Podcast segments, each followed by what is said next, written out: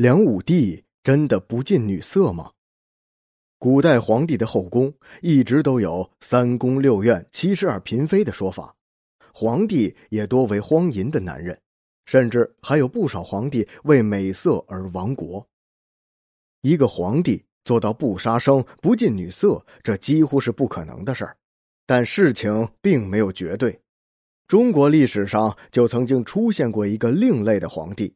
梁武帝萧衍，他就是以高寿和不近女色而闻名。萧衍生于公元四百六十四年，死于公元五百四十九年，享年八十六岁。梁史中记载，萧衍五十外便断房事。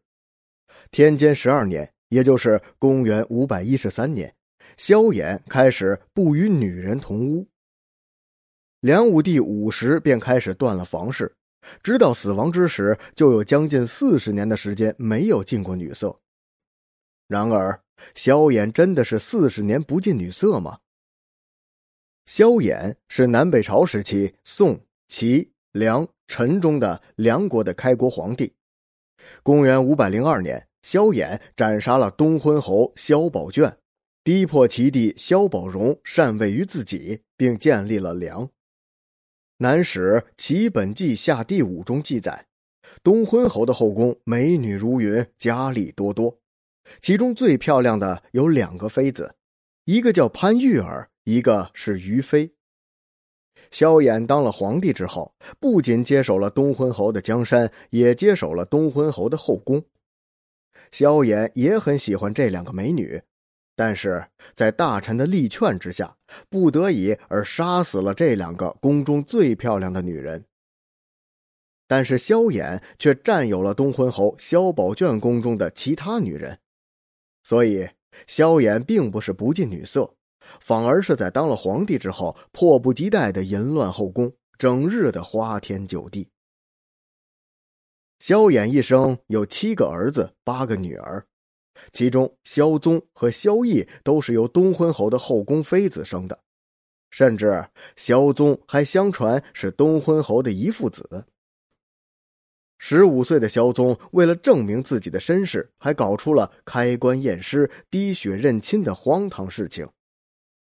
证实了自己的身世后，萧宗开始心怀异心，在梁北伐的过程中，他弃军叛逃，致使梁军大败。北伐严重失利，萧宗入魏后死于魏。萧衍还让人去盗墓，把萧宗的尸骨弄了回来，以皇子之礼葬于萧氏的墓地。这都是由于萧衍荒淫无度造成的后果。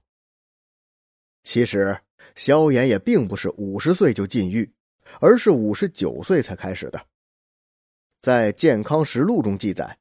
萧衍到五十九岁才断了房事，而且根据萧衍最小的女儿长城公主的年龄来判断，长城公主应该是生于萧衍五十多岁之时，可见萧衍并非是禁欲四十年，最多不过是三十年而已。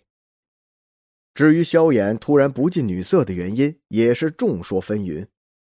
一个说法是，从男子生理和健康上考虑。萧衍当上皇帝之后，荒淫无度，性变了天下美女。当时萧衍因纵欲过度，导致身体虚弱。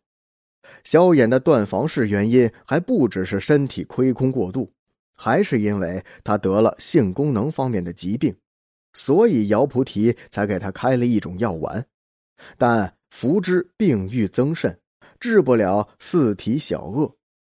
可见，这个小恶并不是小病。所以，萧衍禁欲的主要原因就是在于性生活过度而导致不举。另外一种说法是，萧衍因信奉佛教而禁欲。萧衍刚开始信奉佛教的几年，并没有禁欲，但是却常年吃素食，常年的营养不良加上喜好女色。萧衍的身体亏空的更为厉害。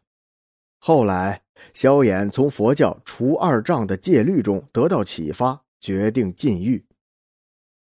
归根结底，萧衍数十年不近女色，其实都是出于对自己健康的考虑。